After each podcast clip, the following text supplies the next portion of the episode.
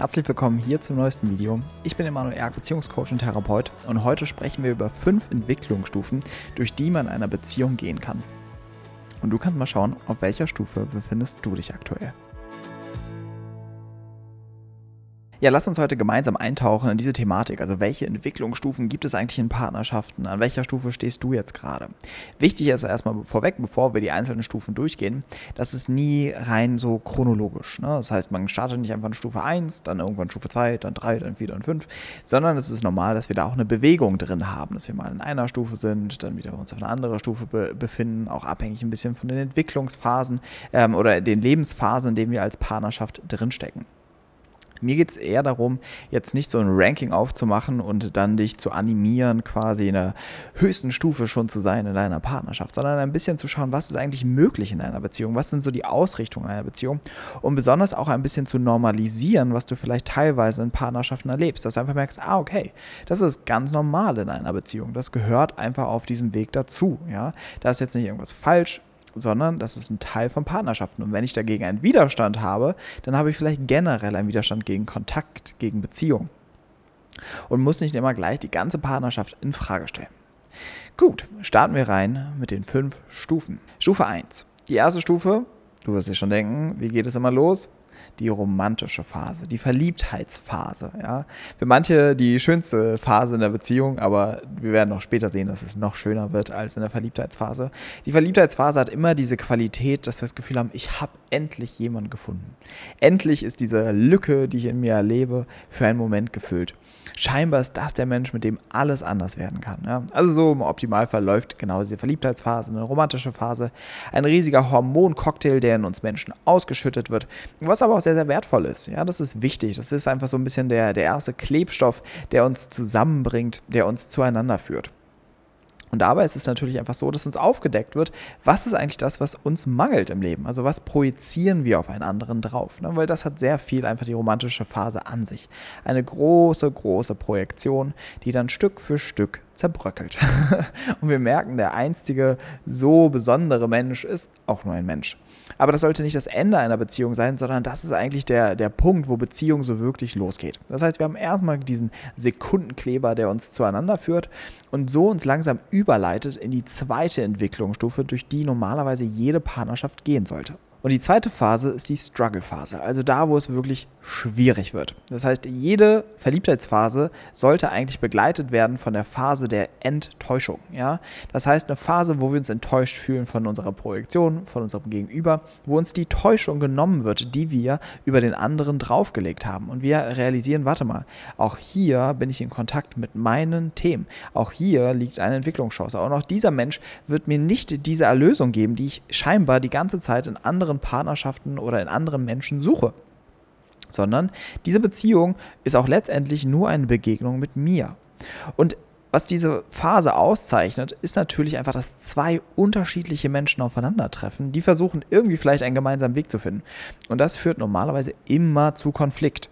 Das heißt, es geht hier nicht nur rein um diese Enttäuschung und ich habe das von dir gedacht und jetzt stellt sich heraus, du bist doch so und so, sondern es ist einfach ganz normal, dass wir aus zwei verschiedenen Leben kommen. Wir haben unterschiedliche Eltern gehabt, wir sind unterschiedlich vielleicht aufgewachsen, vielleicht sogar unterschiedliche kulturelle Hintergründe. Wir treffen aufeinander und dann braucht es erstmal Zeit, dass wir daraus etwas Gemeinsames entwickeln können. Und diese Konfliktphase ist für die meisten Beziehungen entweder die Phase, in der sie ewig hängen bleiben, oder auch die Phase, die sie am wenigsten aushalten. Aber gerade darin liegt die größte Chance. Denn schau mal, beginnen wir mal mit diesem Part, dass uns all diese Projektionen genommen werden. Das ist wertvoll, weil wir dadurch eine wichtige Erkenntnis gewinnen können. Kernbedürfnisse können niemals von einem Partner erfüllt werden. Und das ist häufig die Projektion, die wir haben.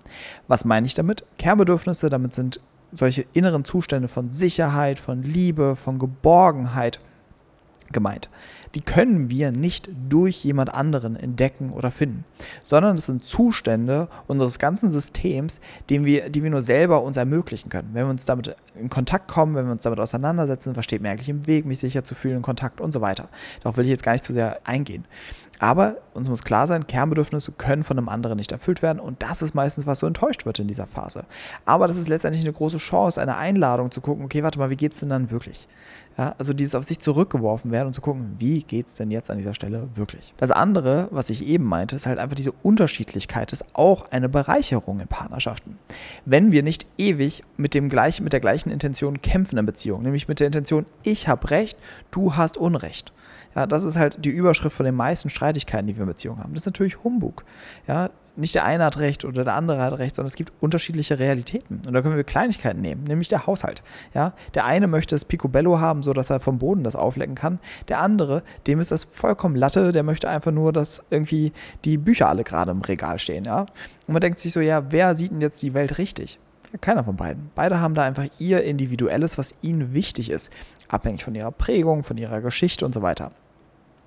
Und nun ist die Möglichkeit an der Stelle, dass wir ewig darum kämpfen, dass der Partner den Boden so sauber wischt, dass ich den ablecken kann. Oder dass ich darum kämpfe, dass mein Partner endlich die Bücher nach Alphabet sortiert in den Schrank stellt. Oder ich realisiere, ah krass, ich habe eine Form der Konditionierung, eine Idee von dem, was wichtig ist. Und wenn ich darum so kämpfe, dass das genauso sein muss, ja, worum geht es mir da eigentlich?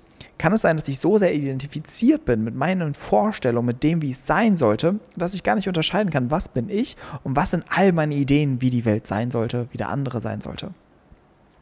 Und dieses von dem anderen so unterbrochen zu werden in seiner normalen Struktur ist extrem triggernd, aber es schafft auch wieder Raum, sich selbst zu hinterfragen.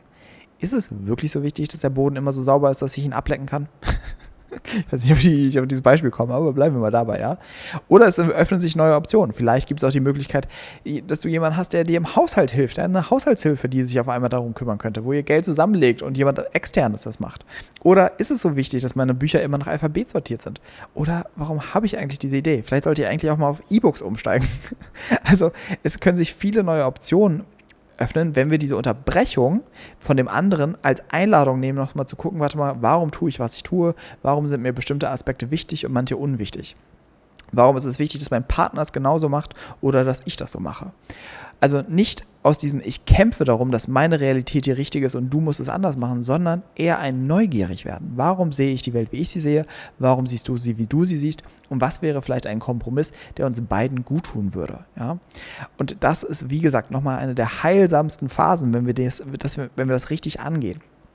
Denn aus diesem Konflikt, aus dieser Unterschiedlichkeit bildet sich erst überhaupt die Substanz einer Beziehung. Die Verliebtheitsphase, das ist alles, wie gesagt, ein bisschen Sekundenkleber, ein bisschen Schall und Rauch. Aber dass wir wirklich den Mörtel reinkriegen in die Beziehung, das, das, das Zementfundament, ja, dafür brauchst genau diese Konfliktphase weil wir da merken, okay, kann ich mit dem Partner mich auseinandersetzen, kann ich mit dem Partner ähm, einen gemeinsamen Weg finden und besonders halt schaffen wir dennoch immer ein Level von liebevoll sein miteinander zu erhalten. Also hat das eine höhere Priorität, unsere Liebe, unser Zusammensein, als mein, ich habe Recht und du hast Unrecht. Und wenn wir diese Phase durchgehen, und nochmal, die kann, ich habe sie jetzt nur kurz angerissen, ne, die kann sehr, sehr schwierig sein, ja, und sie kann sehr herausfordernd sein. Und da darf man sich auch Unterstützung holen an der Stelle, wenn man da nicht weiterkommt, ja.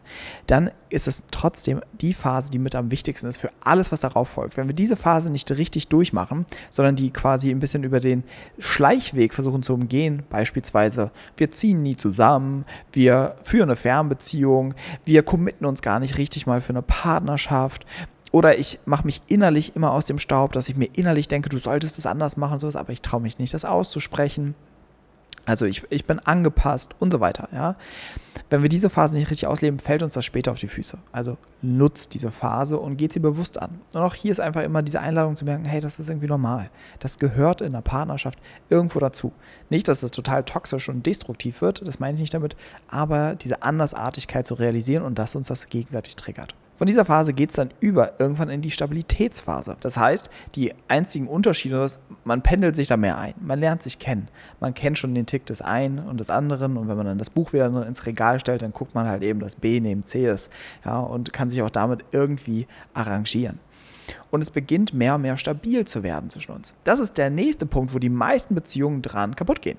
Viele Menschen halten Stabilität und Langeweile in Beziehungen nicht aus. Die brauchen Drama. Die brauchen, dass da immer was passiert. Die brauchen immer ein Ich will dich, ich will dich nicht. Mach den Boden sauber, mach ihn nicht sauber. Oder was auch immer es bei euch ist.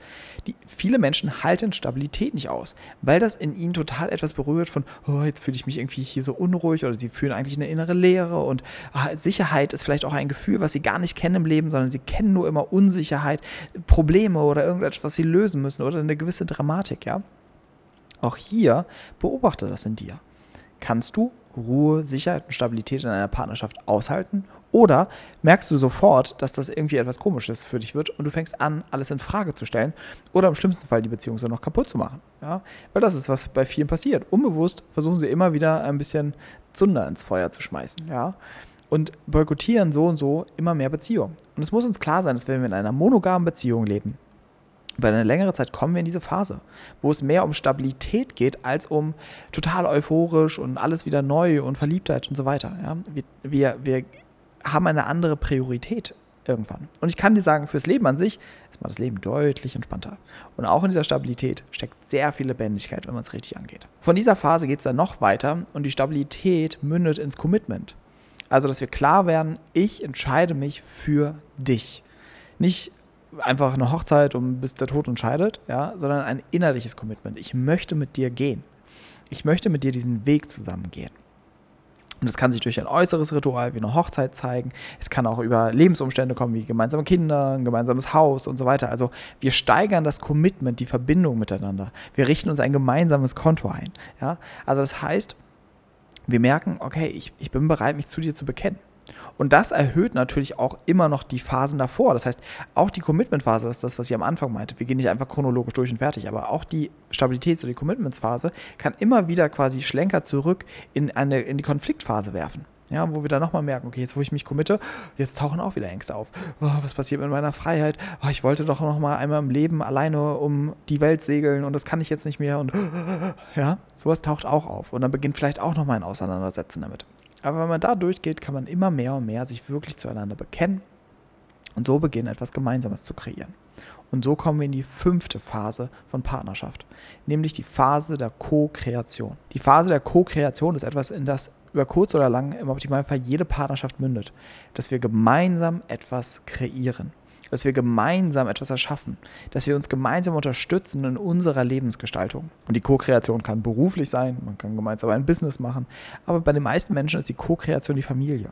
Das heißt, wir erschaffen oder aus uns, aus unserer Liebe entstehen neue Menschen, die wir gemeinsam großziehen, mit denen wir gemeinsam dieses Leben bestreiten, denen wir ein Vorbild sind, mit denen, die uns herausfordern, mit denen wir gemeinsam wachsen und deren Eltern wir sind.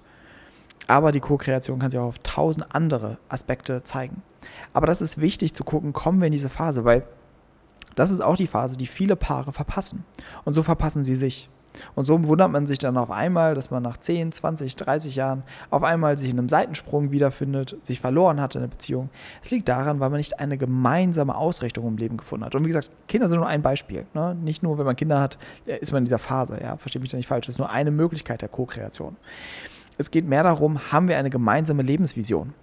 Ziehen wir an einem Strang, weil das muss gegeben sein, um ein Leben gemeinsam zu bestreiten. Wenn der eine wirklich ein Leben lang alleine um den Atlantik oder im Atlantik rumsegeln will und der andere sich irgendwo ein Haus in Finnland bauen möchte und dort gerne im Wald hausen möchte, dann wird das auf, der, auf, auf Dauer schwer kompatibel. Außer ihr könnt auch hier eine gemeinsame Lebensvision finden und vielleicht im Sommer segeln gehen und den Winter in Finnland verbringen. Ja? Du verstehst, was ich meine. Es braucht ein gemeinsames Erschaffen, ein gemeinsames Wachsen. Weil das führt dazu, dass auch eine Beziehung langhaltend verbinden bleibt. Dass wir nicht merken, ah, okay, wir gehen in diese Stabilitätsphase, vielleicht noch ein bisschen Commitment, aber dann schläft es ein. Ja, eine Beziehung muss lebendig bleiben. Ansonsten fühlen wir uns darin nicht wohl und es ist vollkommen gegen unsere menschliche Natur.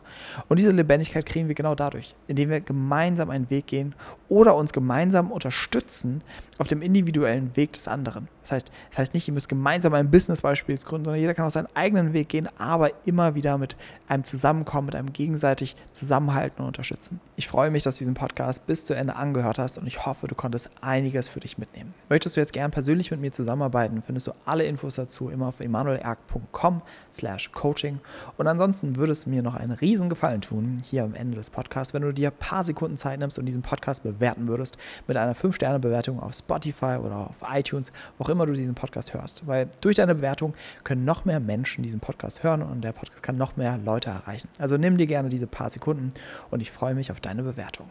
Also bis dahin, wir hören uns im nächsten Podcast. Dein Emanuel.